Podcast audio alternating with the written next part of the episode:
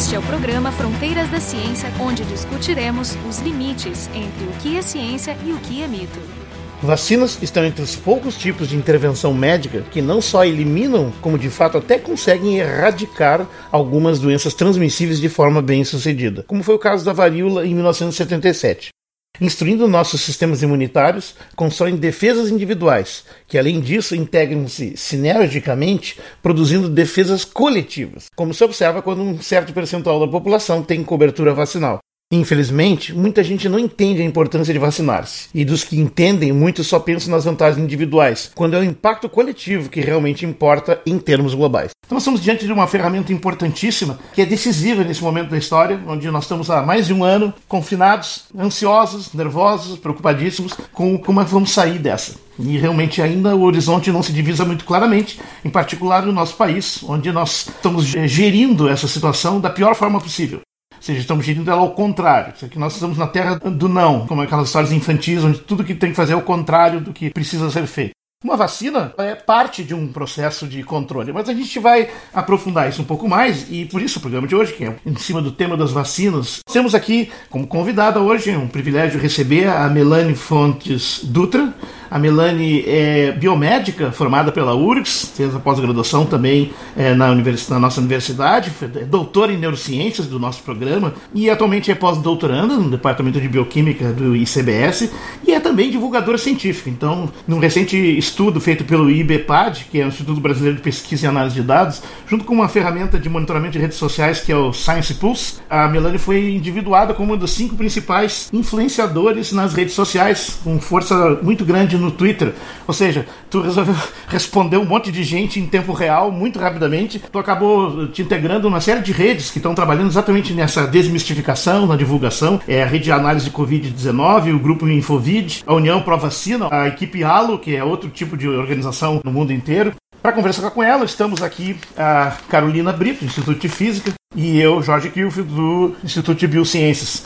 O Brasil está com medo. Mas eu vou dizer essa frase de forma dramática: o Brasil está com medo, mas sem razão. Na verdade, nós perdemos a razão. Pelo menos os que deveriam congestar ela perderam a razão. Não estamos sabendo resgatá-la. É movida uma campanha massiva de desinformação e mentiras, as chamadas fake news, notícias falsas, de uma forma muito maldosa, ademais, criando muita confusão, levando muito mais pessoas à morte do que deveria. Nós poderíamos salvar muitas pessoas só se não tivéssemos as falsas notícias. Aí entra os atrasos na, nas políticas é, que o governo implementou para vacinação, por isolamento e tudo mais, porque ele é contra tudo isso. Ainda por cima, advoga um tratamento pseudocientífico baseado em substâncias que, na verdade, causam até outros males, mas não resolvem esse problema, como a tal da cloroquina. Houve uma politização da informação fundamental para a vida. E esse desastre é novo, né? é o pior cenário possível. Mas existe gente como a Melanie que está na trincheira, na luta contra isso, tentando reverter como dar essa mobilização absurda, na verdade contra a ciência, mas sendo contra a humanidade, porque ela acaba sendo a favor da morte.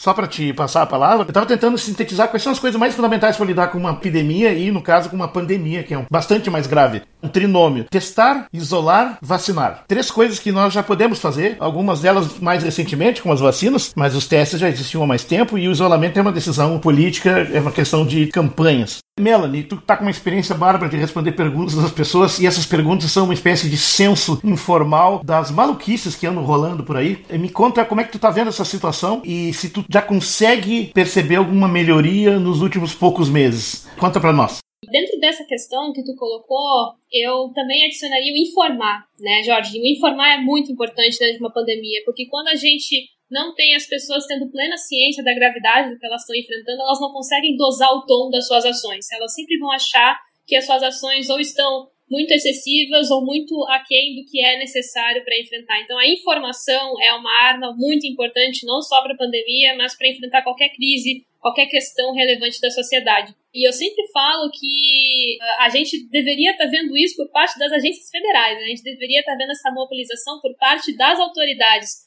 mas como não está acontecendo, nós tomamos muito à frente disso e estamos fazendo um trabalho com uma rede colaborativa nacional no Brasil todo, envolvendo um monte de gente de diferentes instituições, para tentar sanar esse grande buraco que é a informação sobre a pandemia e como fazê-la com que chegue de forma acessível para as pessoas. Então, realmente, a gente lida com muita desinformação, desinformações são requentadas muitas vezes, né? Coisa que tu pensa, cara, mas eu acho que eu já li isso. E realmente, tu leu em agosto do ano passado e o negócio circulando como se fosse novo em abril de 2021, né? Isso acontece muito. E isso me faz muito refletir um pouco sobre a questão da memória do brasileiro, sabe? Porque a gente não tem uma propriedade sobre a nossa história, a gente não tem propriedade sobre o que aconteceu. Muitas coisas passam batido na nossa vida, sabe? E eu vejo isso muito claro na pandemia, porque se nós tivéssemos a apropriação da nossa história, a gente não estaria cometendo os mesmos erros que a gente cometeu ao lidar com a gripe espanhola. Por exemplo, foi um momento também que muito desse controle veio por parte dos estados, veio por parte de um grupo de pessoas porque não teve essa coordenação unificada nacional também. Então isso é uma coisa.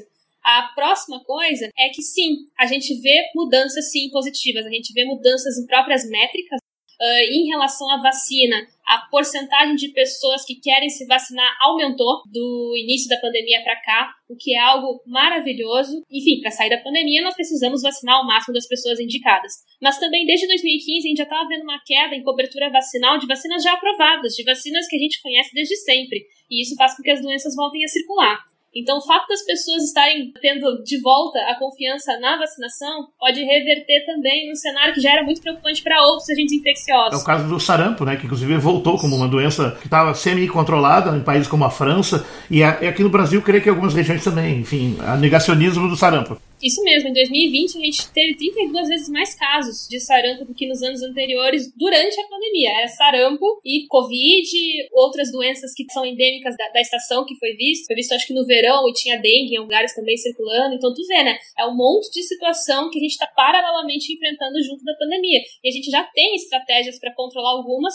outras ainda não, mas pô, sarampo é uma vacina que a gente conhece desde sempre, né? Como é que a cobertura está baixa? Por que, que a cobertura está baixa? É porque as pessoas não estão indo se vacinar ou é por outros motivos? Porque a gente precisa sempre bater essas coberturas aí para se garantir a não transmissão desse agente infeccioso. Então, por parte das vacinas, tem até métricas mostrando como essa situação vem melhorando, né? Pela experiência que a gente tem pela troca com o público, né? Eu posso falar muito isso, porque eu comecei no Twitter com menos de 2 mil seguidores e hoje já tô batendo os mais de 40 mil, assim. Então eu venho acompanhando as pessoas que também vêm me seguindo e venho vendo que tem um perfil de pessoas de lugares que eu normalmente não acessaria antes, que agora já me seguem, né? De outras bolhas, como a gente chama eu venho também observando que as pessoas elas vêm construindo conhecimento. Esses dias que eu conversei com uma senhora sobre um estudo que não foi feito um ensaio clínico randomizado e ela mesma falou: "Ah, mas não foi feito ensaio clínico, né? Só um estudo observacional". Eu, meu Deus, a senhora de 60 anos dando um banho muito, muito colega bom, meu, muito sabe? Bom, muito bom.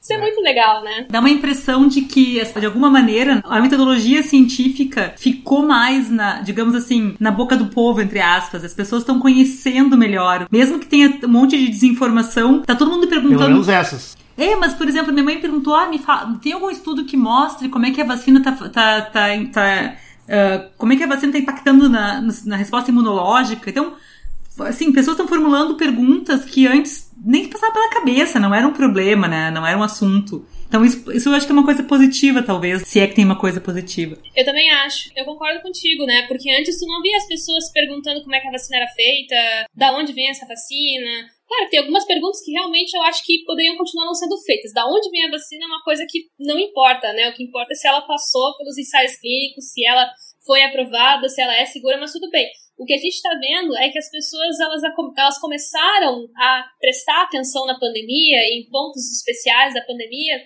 e a ciência pegou uma carona nisso também, porque a gente já tem a motivação que é: eu quero saber como a vacina funciona. Então, beleza, vou te explicar. Mas durante esse processo eu vou te explicar como é que é o método científico, por que, que tá, alguns artigos são têm um nível de evidência maior que outros, por que, que isso, por que, que aquilo. Então, veja que a gente coloca como carona muita coisa da ciência que vai ajudar muito essa pessoa a ter propriedade para que quando chegar uma informação ali, uma notícia para ela, ela já comece a fazer um filtro. Que por mais que ela possa ainda ter muitas dúvidas, ela sabe que tem o um cientista lá no Twitter que vai ajudar ela, que responde ela. Isso também é uma coisa muito legal, né? O cientista começou a invadir a rede social, que era um lugar que faltava muito a presença do pesquisador ali para interagir com as pessoas, né? Hoje as pessoas já têm um estereótipo diferente do cientista, que eu acho que não é nem mais um estereótipo. Quando a pessoa pensa no cientista, ela não pensa num padrão, porque ela já conhece diferentes rostos que compõem a imagem do cientista. Isso era algo fundamental de ser quebrado, né? Porque muita gente tinha um padrão específico, aquele cara recluso, descabelado, que fica no laboratório. E hoje eles sabem que o cientista pode ser uma guria ruiva, pode ser uma mulher preta, pode ser um homem novo, pode ser um homem mais velho, pode ser qualquer pessoa da sociedade. E isso é muito, muito, muito importante. E, na verdade, o trabalho de divulgação é um tipo de vacinação também. Nós estamos criando, elaborando e trabalhando em cima do sistema imunitário cognitivo das pessoas, que é o grande desafio. A gente já sabe como neutralizar, em parte, o coronavírus está trabalhando as vacinas com isso. Mas a gente não está discutindo ainda como neutralizar essa epidemia ou pandemia de ignorância e negacionismo. Uma das consequências dessa epidemia de negacionismo transformou o Brasil numa gigantesca placa de Petri, onde a gente está, de forma acelerada, produzindo variantes esse grupo de pessoas que te segue, que comenta isso, é uma minoria, lamentavelmente. A gente não está conseguindo chegar em alguns grotões, vamos dizer. A Melanie estreou na sexta dia 9 e já abriu um, um, canal novo né, no YouTube, bem legal. Eu gosto de uma frase que tu usou lá. As pessoas acabaram entendendo, devido às boas campanhas que foram feitas durante anos, que para controlar o dengue tem que controlar o mosquito da dengue. E aí tu dissesse bem com essas palavras. Só que no caso do Covid, nós somos o mosquito. Adorei essa frase, foi muito bom, porque na verdade parece que é muito difícil aplicar a mesma filosofia de tirar a aguinha do vaso no pátio e não sei o que, que muita gente está fazendo, inclusive gente que nega que o Covid seja tão perigoso, e não está aplicando o mesmo quando na verdade nós somos os vetores de difusão dele e podemos ser os vetores até muito mais eficientes do que os mosquitos. Somos, definitivamente somos. Como é que tu está vendo essa coisa toda? É bem isso. O mundo todo nos enxerga dessa forma, como um grande celeiro de variantes. O Brasil está com uma taxa muito perigosa de transmissão, de descontrole. Antes, na pandemia, a gente via uma situação assim. A gente tinha um aumento ali das ondas no norte, no nordeste, descendo ali para o centro-oeste, sudeste, chegando ali perto do meio do ano no sul o início de 2020 foi assim, a gente foi sentir mesmo a pandemia aqui no sul perto da chegada do inverno, né, nesse ciclo. E sempre muito mais intenso na capital, depois, né, capital, região metropolitana e depois migrando para os interiores, que é o que a gente chamava de interiorização da pandemia.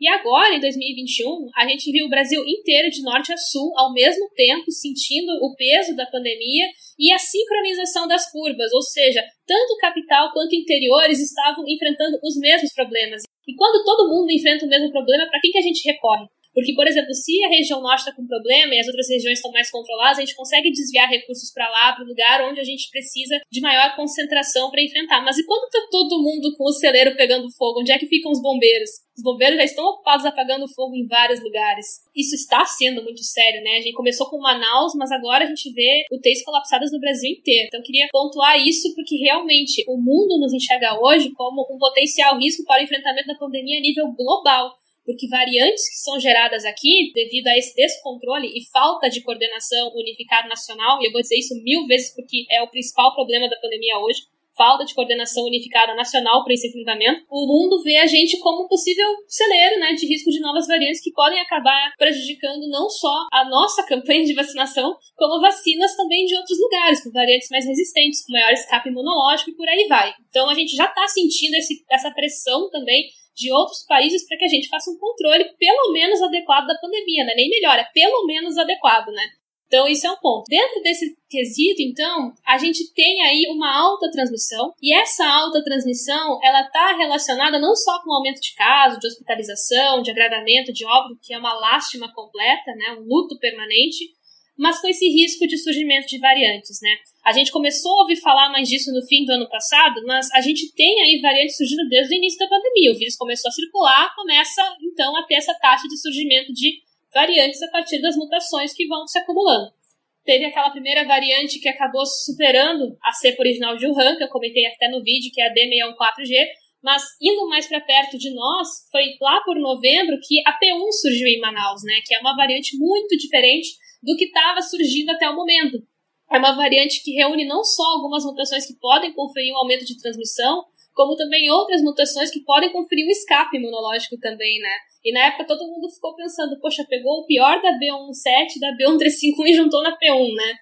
E realmente, essa, a P1 tem um monte de mutações que nos preocupam e isso fez com que ela se tornasse muito predominante no Brasil. Acho que todos os estados hoje já têm descrições da P1 e ela é muito predominante em muitas cidades também. Aqui em Porto Alegre ela parece mais de 80% já dos casos, ou seja, ela realmente hegemonizou o, como agente de contágio. Nos casos hospitalizados, né, Jorge? Nos hospitalizados, sim, então não tem como Isso. enxergar o resto. Porque a, gente, porque a gente não testa de maneira aleatória, então não dá pra Exatamente. E nem de forma, com- de forma completa, porque precisa de uma caracterização molecular para saber o subtipo, não basta dizer assim. Exato. Pois é, e com relação a essa questão ainda da- da- das variantes, né, a gente precisa, para poder saber que o vírus sofreu uma mutação que, né, importante, ou que, que existe uma variante, a gente precisa fazer teste genético. Como é que o Brasil está lidando com isso, né? Qual é o nível do nosso controle? Porque estão aparecendo várias variantes e eu imagino que a gente não esteja testando tanto. Então, na verdade, a gente deve esperar que existam variantes que a gente nem sabe que estão acontecendo. Qual é o nosso nível de teste? Então, eu não sei exatamente o, o valor desse nível, mas eu sei que, assim, é, é muito essa ideia. A gente já tem uma subnotificação, uma subtestagem, e dentro dessa testagem, aí a gente tem as amostras que vão para o sequenciamento. Não é todo lugar que faz. É preciso um sequenciador, é preciso de equipe pe- especializada para interpretar esses dados. Tem várias universidades, nesses centros de genética e genômica que têm os aparatos, tipo a própria URGS, ou outras instituições que contribuem com esse sequenciamento. Ali no Clínicas tem um grupo super legal que vem contribuindo muito com o sequenciamento. Mas a questão é que ainda é muito limitado a grupos que já têm o sequenciador, grupos que são referência, como o CAD, o Labinfo, o pessoal da Fiocruz, tem o pessoal de Belo Horizonte também, tem alguns INCT, se eu não me engano, que também foram aprovados, tendo esse foco na vigilância genômica, mas ainda assim é muito abaixo do que a gente precisa, né? E muito de ser abaixo também é decorrência de que a testagem é muito baixa, Carol. Então, nosso poder de visão, ele é muito limitado e tu tá muito correta, infelizmente, de concluir que o que nós estamos vendo é uma parte do problema. A gente teve um ano para conseguir mapear e desenvolver e começar a difundir as primeiras vacinas. Essas vacinas não são universais. Elas são vacinas dirigidas às variantes que foram né, monitoradas e estudadas até então, até alguns meses atrás. Então, se tu tem muita mutação, muita variação porque tem muito contágio, rapidamente, em algum momento, vai aparecer uma variante e que alguma ou talvez todas as vacinas não consigam controlar bem. Aí vai entrar um outro problema do ajuste da vacina, a questão da adaptabilidade. Vacinas tradicionais, elas são baseadas ou em vírus eh, mortos ou inativados, atenuados, ou em algumas partículas como proteínas, toxoides e tal. Mas essas novas incluem algumas tecnologias como vetores virais, mas também as de ácidos nucleicos. No caso, só um, né? só o ARN, porque as de ADN não estão autorizadas para humanos em nenhum lugar do mundo, elas têm muitos problemas ainda a resolver. Mas essas vacinas, que vantagem elas trazem sobre as tradicionais? É a velocidade de produzir, é a velocidade de adaptar caso precise, porque essa notícia nós estamos precisando. Já que nós não paramos de produzir variantes, quem tem uma vacina que seja um canivete suíço que dê para rapidamente trocar a lâmina? Essa pergunta é ótima. Eu gosto muito porque dá para falar sobre várias coisas muito legais dentro desse contexto, né? Então, a gente tem prós e contras. Todas as vacinas vão ter prós e contras, né? A gente tem essas tecnologias mais clássicas, como a gente chama, que a gente já tem outras vacinas, um conhecimento mais longo assim sobre elas, por outras vacinas já terem aprovação para outros contextos, que elas são muito versáteis, são normalmente mais baratas de produzir, a tecnologia já é mais consagrada, então a gente já tem mecanismos otimizados de produzir, então é, propicia muito a produção. Inclusive o Brasil está fazendo. Exatamente, vai chegar na Butanvac, que usa uma tecnologia que nem a gente faz vacina de vírus da gripe nativada também, né? Então, isso tudo contribui muito. Mas a questão é, essas vacinas, elas tendem a ser mais baratas e elas são factíveis com a nossa realidade, ou seja, a gente pode utilizar toda a estrutura do Sistema Único de Saúde, que é excelência mundial, é reconhecido também por isso e várias outras coisas, para poder distribuir para cada brasileiro de cada município aqui do Brasil. Tem estruturas já muito preparadas que outras vacinas são distribuídas por ela e, e a vacina da Covid pode pegar um caminho em comum. Mas a questão é, pode não ter uma eficácia tão alta como outras vacinas, como essas mais recentes, né, com uma tecnologia mais nova, e mesmo assim nova, eu tô falando de três décadas de estudo, no caso das vacinas de RNA, né, nova, já tem 30 anos nas costas de investigação. Então, essas mais novas aí, elas podem trazer uma eficácia maior, mas elas também têm algumas questões logísticas, né? Elas são mais caras e a gente talvez possa enfrentar problemas de distribuição dependendo das necessidades que essas vacinas tenham em armazenamento. E, claro, devido a toda a questão da pandemia, muito disso foi adaptado, né? A própria Pfizer criou sistemas que não precisassem de ultra freezers de menos 70, menos 80 e tudo mais, então teve um avanço também em, termos de tecnologia para propiciar que isso seja pelo menos um pouco mais factível para países em desenvolvimento, né? Sem falar no tema das patentes, que é outra Sim, outra que é outra história, exatamente. Novas tecnologias permitem inovar mercados, né? Exatamente. E isso é uma coisa muito delicada, porque fazer mercado em cima da vida das pessoas é, no mínimo, um problema ético, digamos. Né? No mínimo, né, Jorge, para começar, né? É, eu estou sendo gentil. Né? Exatamente. Mas a questão aqui, que eu particularmente defendo muito as nossas boas e velhas vacinas, porque, por exemplo, a gente tem vacinas que são muito específicas para o seu alvo, né? A proteína S é um alvo de muitas vacinas porque é a chave do vírus para abrir a fechadura da célula, né? É o mecanismo que ele entra. Se eu, ah, de alguma forma, prejudicar esse mecanismo, ah, pendurando um monte de anticorpo neutralizante ali ou de outra forma, ele não vai conseguir entrar e fora da célula ele não sobrevive, acabou a história dele, né? Então é o nosso alvo, é o alvo de muitas vacinas. Então, se eu tenho uma vacina que tem ele como muito alvo, se eu tenho mutações ao redor dessa proteína, corro o risco de talvez alterar um pouco a estrutura e prejudicar esse reconhecimento. Porém, até mesmo essas vacinas foram desenhadas para partes mais conservadas. Então, mesmo tendo mudanças ali, a vacina ainda pode pegar, porque entre as variantes, essa parte aqui menos muda, ou a que menos tem uma frequência de mudar. Então, isso é uma coisa. Agora, as vacinas de vírus inativado, como as vacinas de, da, do, da Coronavac, da Sinopharm, aquela da Índia, Covaxin, elas têm um pulo do gato interessante, porque como elas estão reconhecendo diferentes partes do vírus, mesmo tendo uma eficácia mais baixa, é provável que elas tenham uma abrangência maior. Porque mesmo tendo mutado algumas regiões ali da spike, a, a, região do núcleo capsídeo não pode não ter alterado, outras regiões importantes de reconhecimento também não. Então, ela, mesmo com uma eficácia mais baixa em relação às outras, ela pode ter uma capacidade de abrangência maior.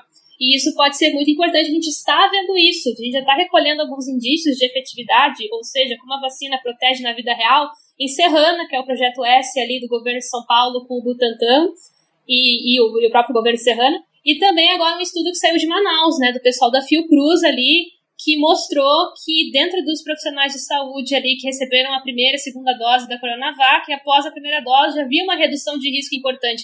E ali a P1 circulou muito no momento onde aquela campanha foi feita. Então a gente está tendo alguns indícios, né? Mas a vacina, a Pfizer e a, e a Moderna, que estão sendo aplicadas na Europa também, com a variante lá da, da, do Reino Unido, também se mostraram eficazes, né? Apesar da, da variante de lá. Muito, Carol. Muito. Porque parece que as mutações dessa variante, elas não propiciam escape imunológico. Então, a resposta que a vacina tem em relação a essa variante, que é a B117, né, a variante ali do Reino Unido, ela é muito parecida ou quase sem nenhuma diferença significativa da resposta em relação à cepa original de Wuhan, que foi para a cepa que a vacina foi desenhada. Agora, se a gente pegar aquela variante da África do Sul, a B1351, aí, aí começam os problemas e as preocupações dessa história. Já tem muitas farmacêuticas produzindo versões atualizadas porque essa é a principal variante que tem o maior escape imunológico de todas que a gente conhece até o momento. A, né, a P1, ela não tem um escape tão grande como essa, e isso é um ponto muito otimista para nós, porque parece que as nossas vacinas, mesmo tendo uma ação de anticorpos neutralizantes um pouco mais reduzida, esses que ficam podem proteger, podem garantir proteção, junto, claro, da imunidade celular que nem foi vista e que é super importante também, né? Essa variante da África do Sul, a B1351, é a de maior preocupação nesse momento para as vacinas, porque é a que escapa mais dessa defesa de anticorpos. Eu tenho uma pergunta elementar, assim, uh, que é, está falando sobre, sobre esses, uh, esses anticorpos neutralizantes, né? E eu estou me perguntando o que, que significa uma vacina deixar de funcionar. Porque é, eu já ouvi diversas pessoas falar sobre anticorpos neutralizantes e que também a vacina pode induzir outras respostas imunológicas. E que, uh, tá, que tu, ela, ela, poderia deixar de funcionar uma resposta imunológica, mas continuar funcionando em outras. Então, a minha pergunta nessa linha de preocupação né, dos escapes das, das vacinas é o que, que a gente precisa uh, assim, garantir numa, numa, numa nova cepa, numa nova variante, né? Que, que a gente que a gente vai determinar, a, digamos assim, a, a ineficiência total de uma vacina. Né? O, que, o, que, o, que, o que tem que acontecer, que etapas têm que ser quebradas para que a gente perca totalmente a eficiência de uma vacina? Então, Carol, por exemplo, vamos pegar essa B1351, que é a que está escapando mais para usar ela como exemplo. A gente tem aí algumas vacinas que diminuem muito essa parte de anticorpos neutralizantes e outras que diminuem completamente. Tu passa a ter um nível muito baixo num ponto em que tu considera um escape completo de anticorpos neutralizantes, né? E como eu falei, nesses estudos, tu não tem, infelizmente ainda, o dado da imunidade celular. A imunidade celular é muito importante. A produção dessas células especialistas em reconhecer células infectadas tem um papel modulatório do sistema imunológico, como as células TCD4, e também um papel citotóxico, de ir lá e neutralizar a célula infectada, como são as células TCD8. Então, elas têm um papel muito grande em reduzir agravamentos. Então, mesmo que tu pegue o vírus e desenvolva a doença, por tu ter uma vacina que induz essa resposta celular, o risco de tu agravar é bem menor. Então isso também já ajuda, né? Mas a questão é que nós temos que pensar também a longo prazo, dos anticorpos que vão estar tá circulando no seu sangue para responder rapidamente, porque eu produzir células demora, elas, elas clonarem, amadurecerem, demora. Mas se eu já tiver células produtoras de anticorpos ali na medula óssea circulando no sangue, no momento que o invasor bater ali no, no sistema circulatório, já começa ali a liberação de anticorpos para neutralizar. Então, por isso que a gente se preocupa muito. Tu descentraliza. Né? Exato. Então, tu precisa muito disso. Tu precisa dos anticorpos também. Eles são uma parte importante, mas não a parte mais importante. Eles são a parte importante como as células e a resposta em si, ela é muito orquestrada de todo mundo agindo junto ali para o famoso unidos venceremos, né? Então, o que que acontece? A gente precisa dos anticorpos. Então, mesmo a gente nem sabendo como é que tá as células nisso, mas pressupondo que elas estão funcionando, porque elas são muito menos dribláveis a variantes, só o fato da gente estar tá vendo essa redução de anticorpos já está fazendo muita farmacêutica a, a pensar numa atualização para sua vacina, para que as próximas versões induzam quantidades maiores, porque nós já estamos pensando no longo prazo, né, em como sair da pandemia e seguir controlando a circulação desse vírus e de suas variantes. Então, por isso que já tem muita gente fazendo isso, por isso que as vacinas, por exemplo, que estão sendo desenvolvidas aqui no Brasil, estão começando a entrar em ensaios clínicos, né? Então elas estão indo no ponto bem inicial, elas já estão considerando a P1, né? Já são vacinas que vão ter como alvo a P1. Então, mesmo que a P1 deixe descendentes, e sim, ela está mudando, a P1 está adaptando, ela provavelmente vai deixar descendentes dela com, com adaptações que ela tem e outras que esses descendentes vão ganhar, né? Então, a P1 está mudando, isso é um fato. Então, mesmo que isso aconteça, pelo fato da vacina já ser para P1, é possível que, por parentesco, ela acabe pegando seus filhos, né, seus descendentes. Então, a gente já está pensando nisso também. Então, isso é uma preocupação do mundo. A gente vai produzir vacinas atualizadas já. O que a gente não esperava era ser tão cedo.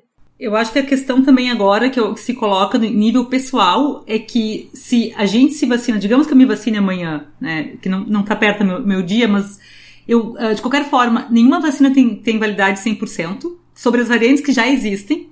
E como a gente estava comentando durante todo o programa, a chance de uma variante uh, escapar da vacina é tão grande com esse nível de transmissão que poucas pessoas se vacinarem, em pouco tempo terá efetividade zero, né? Se não houver realmente um número enorme de pessoas imunizadas. Então, acho que é uma estratégia completamente estúpida, né? Se tu não enxergar essa questão da, da necessidade de, de, tu vacinar muita gente e com muita velocidade para que a gente não tenha uma variante que escape. Se isso acontecer, a gente volta a estacar zero nessa pandemia, né? É, isso é uma coisa que eu converso muito com meu companheiro sobre isso, porque assim, muita gente fala de direitos, mas poucas pessoas falam de deveres, né? E a pandemia deixou muito escancarado como a gente não sabe viver em sociedade, não sabe ser cidadão, porque quando a corda apertou e a gente mais precisou exercer a nossa cidadania, a gente está dando um show de exemplo aí de como não ser cidadão, né? Com todo esse negacionismo, com toda essa defesa contra a vacina, contra o lockdown, contra isso, contra aquilo, sendo que a gente tem exemplos científicos, né, com estudos científicos mostrando que os países que investiram mais em saúde tiveram um retorno econômico melhor, por todos esses motivos que a Carol elencou e vários outros que esses artigos trazem. Então não é por falta de conhecimento, não é por falta de evidência, é por mau caratismo mesmo. Muita gente vem defendendo o não lockdown, a não vacinação por mau caratismo, e isso tem que ser dito. Acho que a mensagem final é a gente ter responsabilidade pelo que a gente faz. Muita gente acha que as suas ações ficam restritas a si, mas não ficam, né? A pandemia está mostrando que no, no momento em que você decide passear na rua sem máscara, no momento que você decide querer brigar para entrar no mercado sem máscara, tu tá colocando não só a tua vida em risco, mas a vida de muita gente ao redor em risco. E aí a gente cai na questão que o Jorge botou, né? O que, que você quer escolher, né? Que tipo de pessoa você quer ser para essa sociedade? Porque no momento que tu não está ponderando isso, tu pode estar sendo responsável pelo adoecimento de uma outra pessoa que não tem nada a ver contigo. Então a gente tem muita responsabilidade. Para a gente sair da pandemia, nós precisamos explorar a empatia e a cidadania. É um momento difícil, ninguém aguenta mais todas essas reclusões, a gente sabe disso, ninguém está sendo leviano em desconsiderar as consequências que toda essa situação gera, mas a questão é, nós precisamos estar vivos. Nós precisamos estar vivos para lidar com isso também. O momento pede a vida, a luta pela vida. Então a gente precisa, nesse momento, prezar pela vida. E, nesse momento, prezar pela vida significa fazer o distanciamento, usar a máscara e se vacinar. Sobretudo, se vacinar. E fazer tudo isso junto para a sociedade se beneficiar dessa imunidade coletiva, a gente vai poder finalmente olhar para um horizonte e ver ali o fim da pandemia, ver que ele realmente existe, está cada vez mais perto de nós, Vamos fazer o que é necessário, vamos aceitar de uma vez a nossa realidade, que está há um ano tentando criar uma realidade paralela que não vai nos ajudar a sair do que nós estamos hoje. Então, quanto mais cedo a gente aceitar a realidade, mais cedo a gente vai ter boas estratégias e ações para sair dela. No programa de hoje nós conversamos com a Melanie Fontes Dutra, com ela, Carolina Brito, do Instituto de Física, e eu, Jorge Kilf, do Instituto de Biociências. O programa Fronteiras da Ciência é um projeto do Instituto de Física da URGS.